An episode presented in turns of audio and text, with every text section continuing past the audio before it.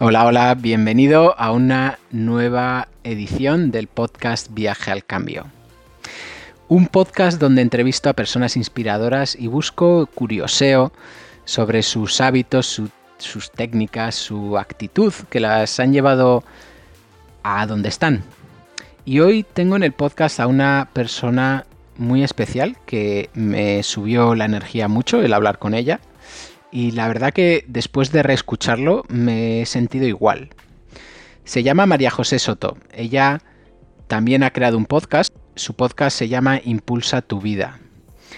Los temas que trata me parecen muy muy interesantes y muy parecidos a la línea de este podcast. De hecho, su lema es Inspirando el cambio y ella creó un sistema de cinco pasos para hacer transformaciones en su vida. Ella se lo aplicó a ella misma y ahora también lo ofrece para que otros lo hagan.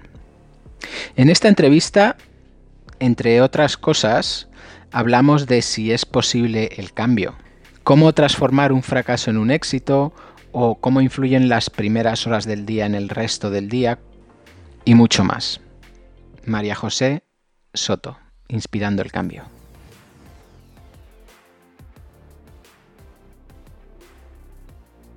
Hay formas de vivir encerrados como estamos viviendo ahora o vivir una vida de verdad. Pero es que encerrados así, en otro tipo de encerramiento, está viviendo un montón de gente durante muchos años. Y eso, eso es algo que yo creo que se repite bastante, ¿no? Que hay mucha gente que se siente así. Yo creo que sí, y que esto que está pasando es como, no digo que, que pase para esto, ¿eh? sino que cuando pasan estas cosas, yo creo que cada uno en las circunstancias, sobre todo en las duras en la vida, hay ciertos mensajes con los que la vida también nos intenta enseñar cosas. A mí personalmente, en los momentos más duros de mi vida, eh, han sido momentos de gran aprendizaje. Es verdad que es un aprendizaje pues duro, pero te, te da un montón de claridad. Mm. Porque si no hubiese pasado todo esto, muchos seguiríamos viviendo quejándonos de la vida que, que tenemos, pues intentando sobrellevarlo con los fines de semana, con las vacaciones, pero que no, no es una vida que te llene. Y yo, a ver, no es que tenga la vida que diga, hoy tengo una vida ideal, pero sé lo que es vivir de una manera, dejándote llevar por la corriente, y sé lo que es vivir una vida que tú, en la que tú intervienes, que tú la diseñas, que la haces a tu medida. O sea, y, y te puedo garantizar, que es distinto vivir de una manera de otra, sentir que tú de alguna forma diriges tu vida y que la llevas hacia donde tú quieres a dejarte llevar por las circunstancias. ¿Hubo, ¿Hubo algún momento que a ti te hizo de repente decidir que tú querías ser la que guiara, llevara las riendas de tu vida? ¿Un momento ahí crítico en el que dijiste aquí? Vamos a ver, a mí se dio una circunstancia, pues hace 10 años, 11 años, que mi madre de repente de un día para otro eh, bueno, tuvo una enfermedad súper grave, se quedó parapléjica, tenía un, cáncer, un tumor y realmente se quedó parapléjica casi un año, o sea, sin poder moverse de, aquí para abajo, ¿no? Y eso me recolocó las cosas que son realmente importantes en la vida. Porque, y también me, me enseñó que mm, hay ciertas cosas en la vida que tú no controlas, como lo que te pasa, ¿no? Y ella, sobre todo, porque tuvo una actitud tan positiva siempre, de verdad, que yo digo, ojo, porque el otro día me decía una amiga, ¿cómo se puede ser positiva con lo que está pasando fuera? Y digo, ojo, yo sé que se puede ser positivo y los resultados que trae en tu vida el ser positivo, incluso quedándote parapléjico y con un cáncer, porque mi madre no, no dejó nunca de sonreír, no dejó nunca de creer que se iba a curar. Y eso para mí sí que supuso un antes y un después. Fíjate, yo era una persona pesimista o sea, fue como un cambio que mis amigas que me conocen de siempre no se lo creían. Esa ante esa circunstancia saqué como un carácter distinto, ¿no? Porque me tuve que hacer yo cargo de todo eso. Y eso fue lo que realmente me cambió ver la actitud de ella y lo que eso, el resultado que tuvo en su vida, porque volvió a caminar cuando los médicos le decían que, no podía volver a caminar y volvió a ser autónoma, independiente y sobre todo ver eso, que la vida tiene planes para ti que tú no sabes cuáles son, pero que es importante cómo tú reaccionas ante lo que te pasa y que no puedes dejar las cosas para mañana, porque es que en cualquier momento lo más inesperado, como esto que está pasando ahora, sucede. Ahora es a nivel global, pero ¿cuántos hemos tenido circunstancias en las que se desmonta nuestra vida de un día para otro? Entonces, ¿por qué no vivir? Yo veía a mi madre y digo, mi madre se ha pasado toda la vida sin poder criar a sus hijos porque trabajaba fuera de casa, eh, siempre corriendo a todos lados. Y en el momento que ella había planeado poder vivir la vida que quería, llega a la vida y te da un golpe, ¿sabes? esto me recuerda a la gente que planifica toda su vida en torno a la mm. jubilación. Pues sí, tal cual. Mm. ¿Qué pasa? Que aún así tú tienes el poder. Fíjate, yo ahí, eso que dicen que suena como muy de psicología positiva y tal, no sé si ¿Afecta o no afecta? Ahora, te puedo decir que ante una circunstancia tan dura como esa, es mucho mejor llevarlo con alegría que llevarlo, porque se te hace más, más fácil de llevar. Ya no hablo de que luego los resultados, yo también creo que son mucho más positivos si tú reaccionas de forma positiva. Hablo de los resultados, pero sobre todo tu estado de cómo lo llevas. Ante una circunstancia dura es mejor tener esa mentalidad, sobre todo confiar, creer que, que vas a salir de eso. Y para mí eso supuso relativizar todo lo demás, o sea, perder mi trabajo, pues ya dejo de, tener esa, o, por lo menos la parte profesional ya no era lo mismo, todo, como que la vida tenía otro sabor las cosas, ¿no? Y el, ver, verme capaz también de superar esa situación, eh, me decía una de las chicas que, me organizaron para cuidarla, me dice, eh, todo en la vida siempre tiene una solución. Y fue como decir, pues es cierto, siempre hay una solución. Cuando las peores circunstancias que se te den, que dices tú, yo no voy a poder con esto, sí vas a poder, seguro.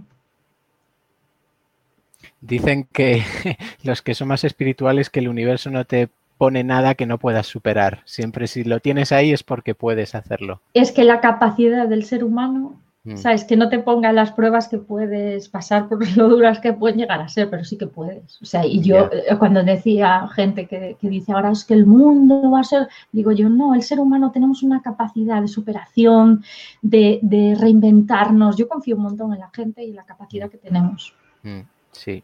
Sí.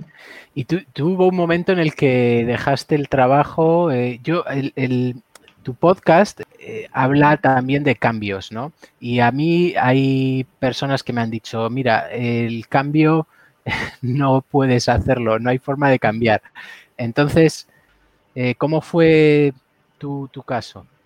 Bueno, mi caso fue también paulatino, o sea, yo te hablo de que esta circunstancia que se dio en mi vida eh, eh, no, es un cambio que tú ahora te lo cuento y parece que es radical, ¿no? Pero sí que fue bastante radical porque la circunstancia incluso a mí me hizo cambiar de vida. Yo de repente tuve que dejar la casa donde vivía y, hacerme cargo de mi madre, o sea, fue de una persona dependiente, eh, superar todo eso emocionalmente, pero al final también me di cuenta de que poco a poco que iba queriendo otras cosas, ¿no? Luego al año y pico nació mi hija, ya empezaba a ver que el trabajo que tenía me limitaba pues el papel que yo quería tener de madre, me acordaba de mi madre, es que yo recordaba a mi madre que no me pudo criar de pequeña porque mi madre trabajaba eh, en una oficina, entonces tenía un horario mañana y tarde y tenía chicas que me cuidaban en casa. Y yo no quería eso tampoco para mí, porque eh, yo sé lo que mi madre se perdió en su vida, lo que pospuso su vida para después y al final, y, creía realmente que se podía hacer otra cosa. ¿Por qué? Porque empecé a nutrirme de gente que realmente llevaba otra vida, ¿no? que a lo mejor cuando mi madre eh, tenía mi edad no pasaba esta circunstancia porque pues el mundo era distinto. Pero ahora yo empecé a encontrar gente como Raymond Sansó que te hablaba de libertad financiera, pues todo este tipo de, pensamientos y dije, wow, yo quiero esa vida, ¿no? Y empecé poco a poco. Claro, esto no fue un proceso de decir, dejo mi trabajo. Me empecé a dar cuenta de que sentía algo por dentro y era como una voz que, empieza a susurrarte, a susurrarte, pero llegó un momento donde intenté hacerlo en paralelo, no encontraba el, proyecto, hasta que sentí que tenía que quemar las naves, ¿no? Se dieron circunstancias que en el trabajo, pues tampoco la empresa en la que trabajaba, pues con la crisis y todo esto, se dio las circunstancias adecuadas, hice un colchón financiero, pues tuve también el apoyo de mi pareja, o sea, y, y decidí hacerlo así de forma radical, pero yo no creo que haya esos caminos que sean válidos para todo el mundo, ni siquiera para mí. Eso que dices tú del cambio, pues fíjate a mí, me da mucha pena que la gente crea que no se puede cambiar. ¿Por qué? Porque el no cambiar significa que estás en el 100%, es decir, no podemos mejorar, no podemos... Tenemos una vida tan larga por delante para experimentar cambio y mejora y transformación y, crecer como personas que si piensas que no puedes cambiar, o sea, yo hay muchas cosas que estoy diciendo hoy que hace 10 años no me creería que las digo y espero que dentro de 5 años haber cambiado un montón de formas de pensar, transformarme, evolucionar. Por Realmente es inevitable cambiar, aunque no quieras. Claro, es que hay dos tipos de cambio. Hay un cambio que se impone fuera, mm. que es esto que decíamos. Yo odiaba el cambio. Yo decía, odio los cambios, porque en mi vida los cambios siempre habían sido impuestos por, por las circunstancias, ¿no? Mis padres se separaron, de repente mi vida cambió. Em, mi madre enfermó, de repente mi vida cambió. Acabé la carrera, tuve que enfrentarme, no sé, eran como cambios en los que yo no tomaba las riendas hasta que me di cuenta de que el cambio es algo precioso, porque tú puedes determinar tu cambio, puedes decidir qué tipo de persona. Para mí es importante más que lo que consigues en tu vida, en qué persona te acabas convirtiendo en este proceso, ¿no? Y yo para mí soy capaz de valorar cosas que antes no era capaz de valorar o de, sentirlas de una forma más profunda, ¿no? Mm. Con, estos procesos de cambio. Y creo que me queda muchísimo, muchísimo por, mejorar. Mm, mm, si no, ¿qué eh, sentido tiene, no? Vivir. Para, si no, si no, la vida es muy aburrida. Hay que, estamos aquí para hacer algo Claro, mira, el, universo dicen que está en constante crecimiento, evolución, y nosotros formamos parte de este universo. Somos eh, seres que estamos dentro de esto. O sea, nuestra, igual que el ser humano ha evolucionado. O sea, tenemos que crecer porque está dentro, está en nuestra naturaleza el buscar el crecimiento, la transformación, el cambio. Yo creo que forma parte de nosotros. Ahora mismo estás haciendo coaching a personas para eh, ayudarles a ese cambio.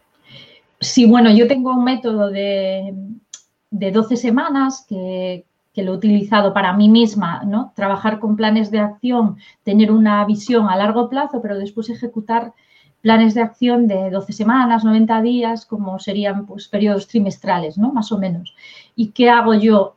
Eh, ayudo a la gente a implementar planes de acción con, bueno, trabajar sus hábitos y, y hacer este cambio paso a paso, ¿no? Que es lo que digo yo siempre. Yo creo que creo los cambios eh, pasito a pasito. Me parece que en los procesos de grandes transformaciones, a lo mejor hay momentos en la vida en que se dan, pues como el que yo viví, por, porque la vida de repente cambia y tú tienes que cambiar eh, a salto de mata, ¿no? O, te quedas sin trabajo y tienes que cambiar ya.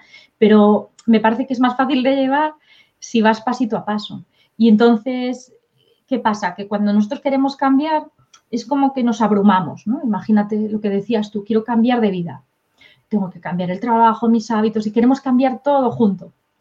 Y eso muchas veces nos bloquea, nos frustra, porque no somos capaces de hacer esa transformación de todo. Llevamos pues toda una vida haciendo las cosas de otra manera y de repente querer cambiarlas pues es difícil.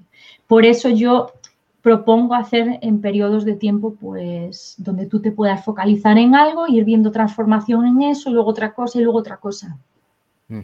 Y en eso es lo que ayudo yo, pues básicamente mentorías de 12 semanas, donde ayudo a la gente a alcanzar sobre todo un objetivo. Dentro de toda esa visión que tú tienes, misión o meta a largo plazo, pues ir marcando objetivos más pequeños, como serían rocas o algo así, para, para ir alcanzando esa vida que tú quieres. O sea, haces mentorías individuales. Sí. ¿O haces en No, eh, en grupales sobre todo. Grupales. Sí, sí, porque yo creo mucho en, a mí me ayuda un montón el tener como, bueno, yo también tengo mentores, ¿no? Y las mentorías grupales, porque te aporta un montón el resto de gente, el tener un grupo al que, como una mastermind, ¿no? Algo así, de gente que, a la que tú le rindes cuentas, ellos también, y aporta un montón. Y a mí como mentora me gusta llevar grupos también. Y eh, después trabajo sobre todo pues, como consultora de marketing, ayudando a empresas a, digitalizar su negocio, sobre todo. ¿Cuál ha sido un momento en el que has tenido un fracaso, pero que te llevó a un éxito posterior. En este mes de julio hice una, una campaña de crowdfunding donde pues quería eh, recaudar los fondos necesarios para hacer un planificador financiero, ¿no? Un planificador para, igual que tengo este planificador para tomar acción, pues para organizar tus finanzas, porque bueno, yo también hablo sobre temas de libertad financiera, gestión de, sobre, sobre todo de cómo gestionar tu dinero para que este dinero cumpla el objetivo de ayudarte a llevar la vida que tú quieres, ¿no? Y sacaba un planificador, bueno, para, mm, poder organizar tus finanzas y alcanzar esos objetivos, pero no lo conseguí, no conseguí el dinero que, necesitaba para sacarlo. Y esto fue en julio, agosto, septiembre, pues como que estuve así un poco de caída y después, eh, pues fíjate, conseguí eh, los mejores clientes que tengo ahora mismo, conseguí sacar un grupo de mentoría, porque aprendí que se cierra una puerta y esto qué quiere decir? Que a lo mejor en ese momento no es el camino. Pero si, yo siempre creo que cuando se te cierran puertas es porque hay otra que te está esperando. No sé, es como que la vida te va cerrando opciones para que te quede una sola y te va llevando hacia esa. Y después de esto, pues en vez de venirme abajo, bueno, sí tuve ese proceso de digerirlo ese fracaso y después dije, bueno, pues será que si se cierra por aquí hay que abrir otras. Y ya te digo, llego así como de esto en una semana, empezaron a llegar cosas súper buenas, clientes muy buenos, saqué el grupo de mentoría y conseguí también gente muy buena. Es curioso eso de al final, Jolín, nos empeñamos a veces mucho en ir por un camino y tenemos el otro que es el que realmente eh, nos es más fácil y que la gente nos incluso reconoce que, que es una cualidad nuestra. A veces incluso ocurre esto. Sí, sí. es que fíjate, yo creo que lo que has dicho ahora, que tiene que ser fácil. Mm. O sea, yo, yo el que tiene que ser fácil no quiere decir que te lo regalen, ¿no? No, no quiere decir que no requiera trabajo. Pero las cosas que a mí me han funcionado en la vida de verdad han sido fáciles, no he tenido que luchar. Cuando ya tengas ese sentimiento de lucha, de que algo no funciona y venga y, y yo soy muy cabezona, ¿sabes? Y soy de estas que cuando empieza algo no lo abandona. Pero es que esa creo que no es la energía, entiéndeme, no quiere decir esto que no haya que luchar por lo que uno quiere, pero tú lo notas. Cuando hay un montón de resistencia, de resistencia, dices, uy, por aquí algo me está diciendo que no es. Y cuando vas bien, dices, jo, qué bien empieza no digo que no haya obstáculos, pero es distinto. No, sé si me explico, ¿no? Yo supongo que esa meditación que haces ayuda un poco a escucharte también. Muchísimo. Mm. Claro, y no solo la meditación, es empezar a entender que detrás de todo lo que pasa hay mensajes para ti. Yo confío un montón en la vida y confío un montón en que las cosas pasan para algo, siempre. Y siempre me han enseñado, miro hacia atrás, ¿no? Que digo, miro hacia atrás y esa enseñanza sí que la tengo. O sea, todo lo que ha pasado en mi vida, que a lo mejor en un momento dado no entendía por qué, y cosas duras también, luego entendí para qué habían pasado y, y sobre todo que había lecciones ahí para mí, pero hay que escuchar, hay que pararse, ahora es un buen momento, ¿no? Para entender, pues, para qué. Yo creo que hay dos actitudes en la vida, y yo he tenido las dos, ¿eh? De decir, ¿por qué me pasa esto a mí? Eh, qué mala suerte. Yo he tenido esa actitud, o sea, que sé de lo que hablo. Em, qué mala suerte o parar y decir, bueno, si esto me está pasando, aquí detrás hay una enseñanza para mí, ¿para qué me pasa esto? ¿Qué hay detrás de esto para mí? ¿Qué enseñanza? Aunque sea algo que no me gusta. Y me quedo con la segunda, sin duda, porque es donde tú tienes control. Dices, bueno, esto pasa, yo con esto voy a hacer algo. Entonces, sí, el escucharte, bien sea con meditación, compararte muchas veces, analizar por las noches qué es lo que ha pasado, por qué he reaccionado así. Espectacular. Eh, hay una, Víctor Frank en El hombre en, el, busca del sentido decía que el sufrimiento deja de ser sufrimiento en el momento en el que le das un sentido. Y la verdad es que está muy en línea con todo esto, ¿no? Porque es en el momento en el que tú encuentras el porqué, el sentido de lo que está ocurriendo, además es constructivo porque te sirve para mejorar en algo también. Mm. Sí, bueno, por lo menos para mí me ayuda a llevarlo mejor. Sí. Porque si tú te pones en el, en el papel de víctima, es mm. como que todo contra mí y eso te hace más pequeño, más pequeño. Cuando tú dices, bueno, párate. Aunque ahora sufro, me duele porque lo tienes que sentir y muchas veces pues tienes que sentir la frustración, pero vale, vamos a dejar pasar esto y luego voy a ver qué pasa, por qué pasa esto en mi vida, voy a intentar interpretarlo. Yo creo que este parón que estamos teniendo ahora mismo es una gran lección porque nos invita la vida también a que nos paremos, a que escuchemos, a que analicemos también, ¿no? Y, que esa sabiduría interior que tenemos, pues que está ahí para, dar, para guiarnos, ¿no? Y cuando nos dejamos guiar por ahí, yo creo que la vida es más fácil. Sí.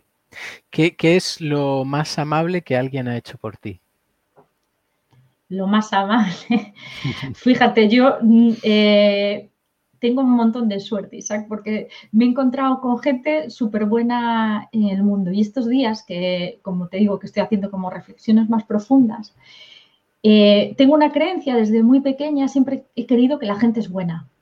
Siempre, yo nunca, cuando, está, cuando alguien te dice es que la gente es malísima, es que el ser humano es cruel, es que malo por naturaleza, es como algo que dice, ¿de, quién, de qué vida hablan? Y de verdad que no, no es un rollo de buenismo. Y pensaba, ¿por qué? Yo he tenido unos abuelos maravillosos.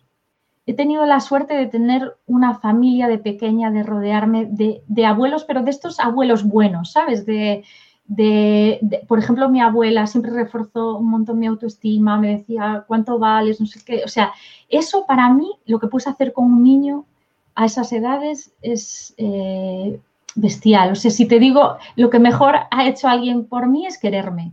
O sea, de pequeña darte amor, hacerte sentir que el mundo es algo seguro, que hay bondad. Yo no recuerdo a mis abuelos hablando mal de nadie, criticar, eso no, no, lo recuerdo. Como he tenido otras creencias, por ejemplo, respecto del dinero, que no son tan positivas, respecto del ser humano, de la gente, para mí eso es lo, lo, lo, pensaba estos días, fíjate, digo, ¿por qué tengo yo estas creencias? Y me acordaba de cuando era pequeña, yo me crié mucho con mis abuelos, que ellos me transmitieron eso. Entonces, para mí eso ah, me ha condicionado mi forma de ver la vida y la gente. Me atrevería a decir que también cuando tú ves a la gente, el Dalai Lama decía que él, todas las personas nuevas que conoce, las trata como si fuera un viejo amigo. Y yo creo que eso, cuando tú tienes esa predisposición, las personas también reaccionan de forma amigable hacia ti, ¿no? O sea que yo creo que sí. Eso es como un efecto espejo, ¿no? De alguna forma. Pues sí, no sé, hombre, yo me imagino que hay gente igual que yo misma, he tenido comportamientos que no son tan buenos o que en algún momento dado, pues muchas veces también sin querer, ¿no? Haces daño a otras personas o tus reacciones. Pero yo creo que la gente te acaba tratando como tú los tratas también, sí, ¿eh? Sí, sí. ¿Qué libro regalarías a cuál, si tuvieras que escoger uno, cuál sería el que escogerías? Pues fíjate, depende del momento en el que estés en tu vida, porque a mí hay varios libros que me han despertado, ¿no? Yo he pasado por procesos. Por ejemplo, si me hablas de, de temas de finanzas, hablo por mí misma, ¿no? Porque a mí me cambió la vida. Es un libro que El Código del Dinero de Raymond Sanso, por ejemplo. Para mí fue un antes y un después en la forma de, ver el mundo, de, pensar que no tienes por qué eh, ser esclavo del dinero, ¿no? En el sentido de que tenemos, eh, podemos hacer que, el dinero también trabaje para nosotros, establecer ciertos sistemas y no ser esclavos del dinero.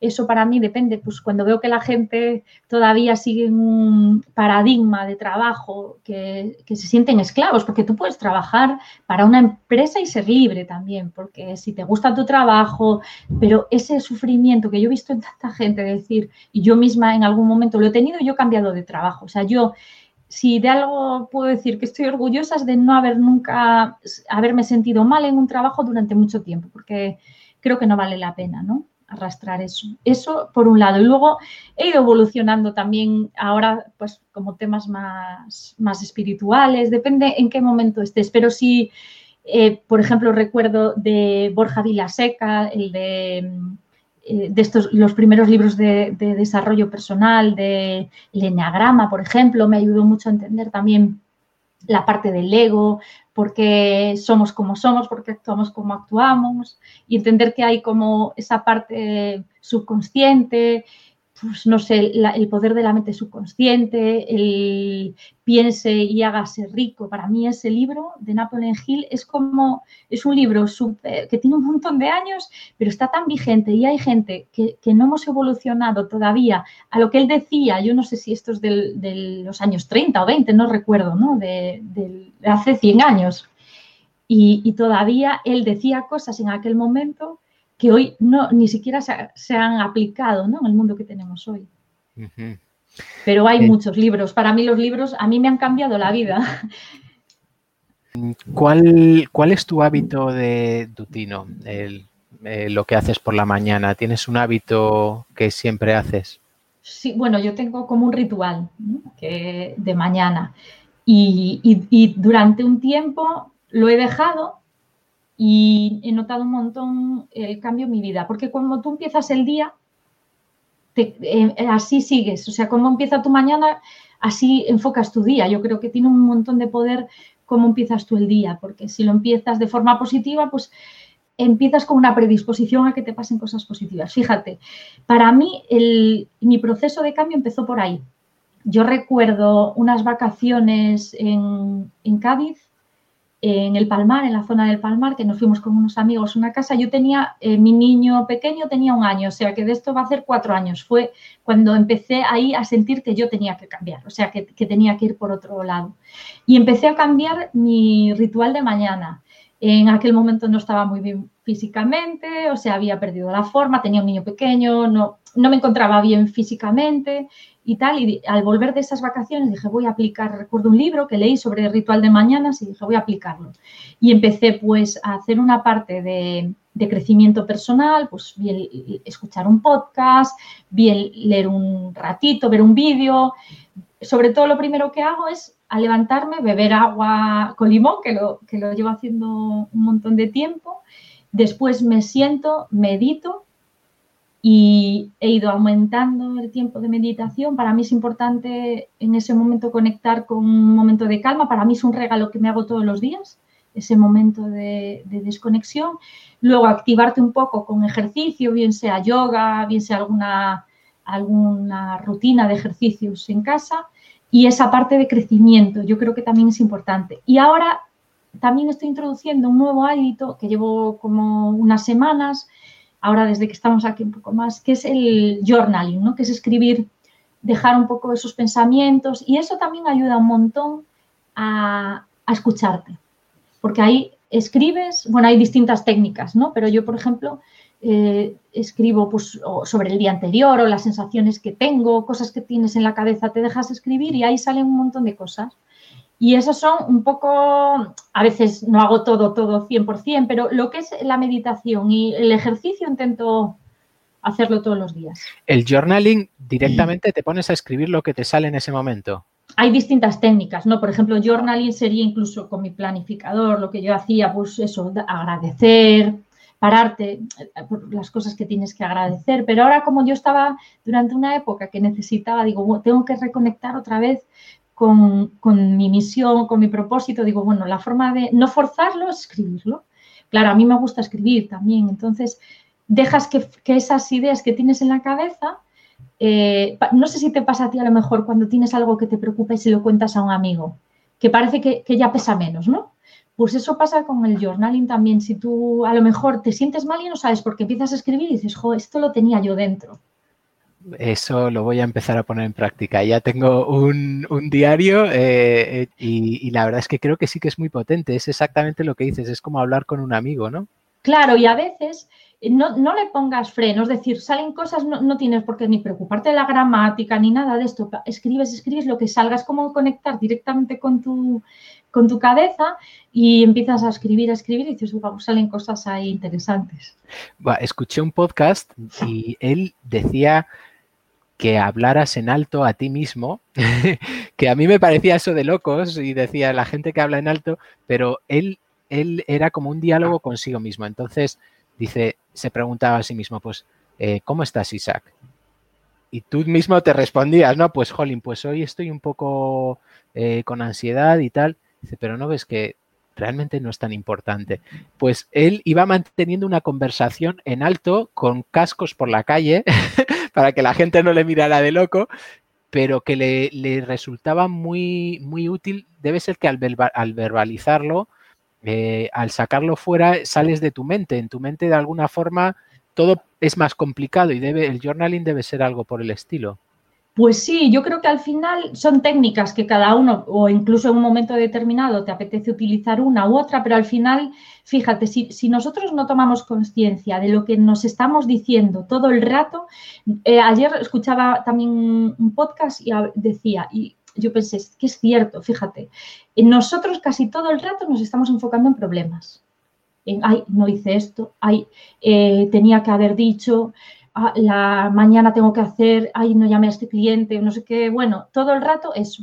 Entonces, tú imagínate el poder que tendría todo ese diálogo de lo que de, carencia, ¿no? De, de, escasez, porque es de lo que no tengo, de lo que no he hecho, de lo que no soy, es al revés. Y cuando tú haces esos ejercicios de tomar conciencia de algo, yo, yo por ejemplo me sentía mal en un momento y digo yo, ¿por qué me siento así? Me decía mi marido, es que te exiges mucho y digo yo, no, no es eso, algo aquí dentro notaba que era algo que me preocupaba y no sabía por qué, hasta que me siento, me paro y digo, claro, es que esta mañana me han dado una mala noticia, ¿no? De, una amiga, una historia personal. Y, yo, como estuve trabajando, no tuve tiempo de procesar. Me lo dijeron, seguí trabajando con clientes, reuniones, tal, hasta que notaba que me sentía mal. Y digo, ¿yo qué es? Y digo, es esto, que me está haciendo sentir mal. Pues ya está, lo identifico y lo tengo que sentir, pues es normal. Pero cuando tú no te paras, no te escuchas, utilices esa técnica que tú me has dicho, que me parece buenísima, lo de hablarte a ti mismo, porque a mí me, yo soy de estas que quedo con las amigas y yo cuento todo. No soy de los que me guardo los problemas, ¿no? Porque a mí me alivia. Yo cuando lo suelto, como que le das menos, no sé, fuerza. Y como no siempre tienes una, amiga o alguien que te escuche, o hay, cosas en tu cabeza que, que son para ti también, ¿no? Pues el contártelo a ti mismo, bien, por escrito, ¿sabes por qué me gusta? Porque quedan ahí y a veces después los relees e incluso a veces te salen ideas, ¿no? Que tienes sobre proyectos o... Bueno, pues eso me parece una, muy buena práctica que voy a, que voy a poner, voy a añadir a, mi, a mi rutina. También tengo mi rutina de mañana y lo del journaling, em, ahora aprovechando este, esta temporada de confinamiento, creo que es perfecto. Voy a empezar a hacerlo.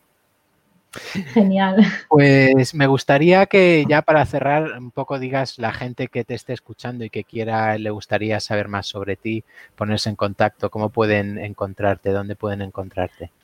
Bueno, yo tengo mi cuartel general, que es mi página web, que es mariajosesoto.com, y ahí tengo enlaces a las distintas redes sociales. Y tengo el podcast que se llama Impulsa tu vida paso a paso, que está en todas las plataformas de podcasting. Es cierto que durante estos últimos meses lo he tenido parado, pero ahora mismo, eh, como te decía, pues este escucharme durante este tiempo también de, de, bueno, yo digo, este retiro espiritual eh, que, estamos teniendo, pues me ha hecho ver que realmente tenía la necesidad de comunicar, de volver a conectar con eso y voy a retomarlo. O sea, eh, estaré presente. Estupendo. Pues, ¿hay alguna pregunta que tú quieras hacerme a mí? ¿Alguna pregunta? ¿En qué consiste también tu rutina de mañana? Porque a mí, yo soy una fan de las rutinas de mañana y siempre aprendo algo, o sea que sí me gustaría. La mía, la verdad que es muy parecida a la tuya. Eh, me he creado un pequeño diario de afirmaciones positivas, ah. parecido también al tuyo, eh, que haría mi día genial.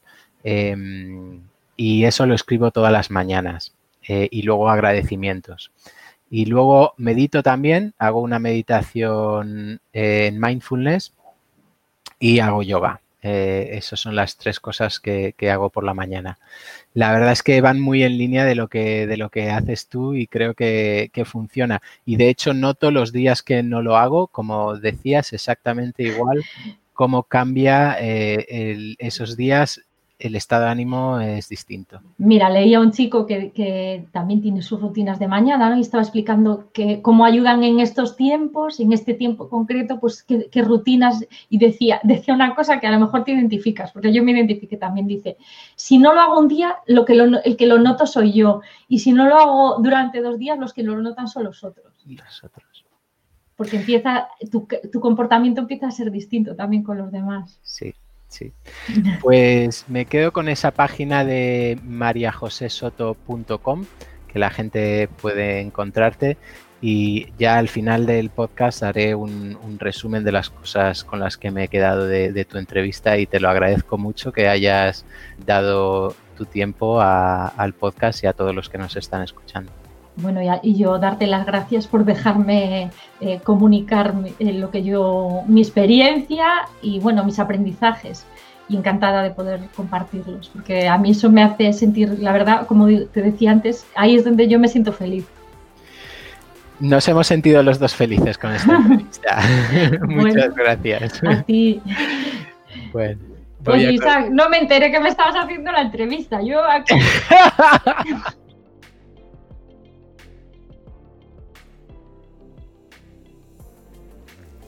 Espero que te haya gustado la entrevista y como te has dado cuenta al final, eh, eh, la, la, pillé un poco de sorpresa a María José, pero mira, eh, la hemos conocido en su forma natural porque ya no, es, no sabía que estaba haciendo la entrevista hasta que terminé, pero simplemente estábamos un poco hablando, pero esta es la mejor porque para mí pues simplemente la hemos conocido tal cual es y todo ha fluido mucho mejor.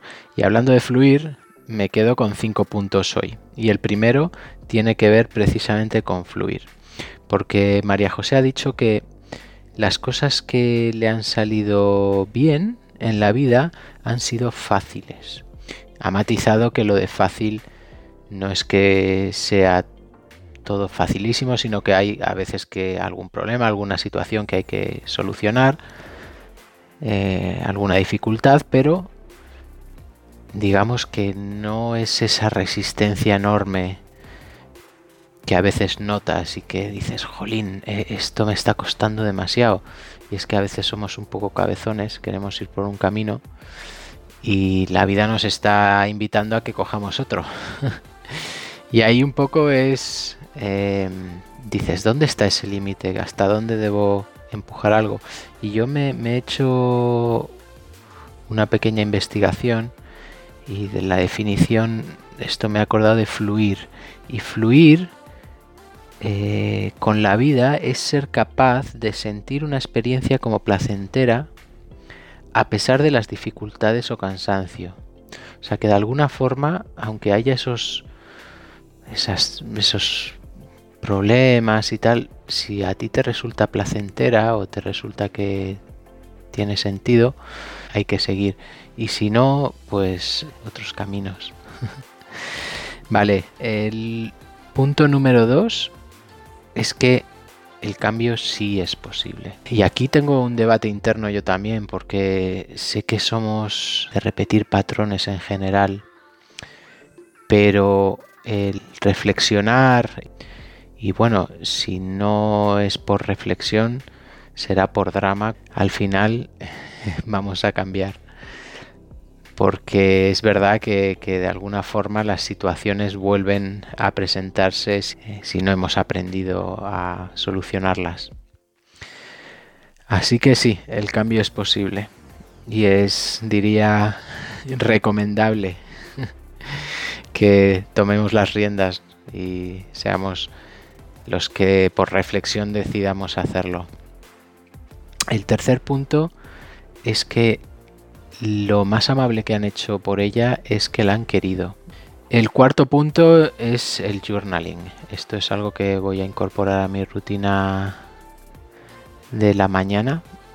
Em, y, y va a consistir en soltar todo tal cual me viene a la cabeza. Entonces ya lo he probado, de hecho. ¿eh? Funciona muy bien. Es, como decía ella, como si se lo contaras a un amigo. Y el quinto punto es el tema de la observación. Y ahí está la meditación, ¿no? El primer paso es la observación y poco a poco ir cambiando esas, esas creencias. Y listo, hasta aquí.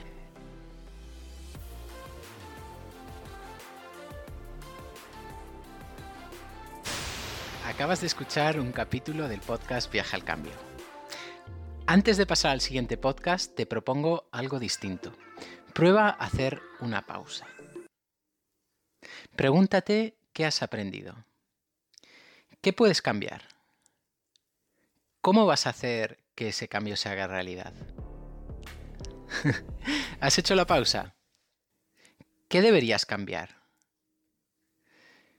¿Cómo vas a hacer que ese cambio ocurra? Pausa, piensa, escribe y ponlo en acción. Si te ha gustado el podcast y quieres apoyarlo, te propongo y agradezco si lo haces de alguna de estas formas. Compartirlo con tus amigos y familia. Y en tus redes sociales puedes simplemente hacer una captura de pantalla y colgarlo. La segunda forma es que te suscribas y compartas una buena reseña en tu reproductor, ya sea iBox, iTunes o el que estés usando para reproducir podcast. Y la tercera es que vayas a la página web de viajealcambio.com y compartas tus comentarios y lo que has aprendido. El viaje al cambio lo hacemos realidad entre todos. Hasta la próxima.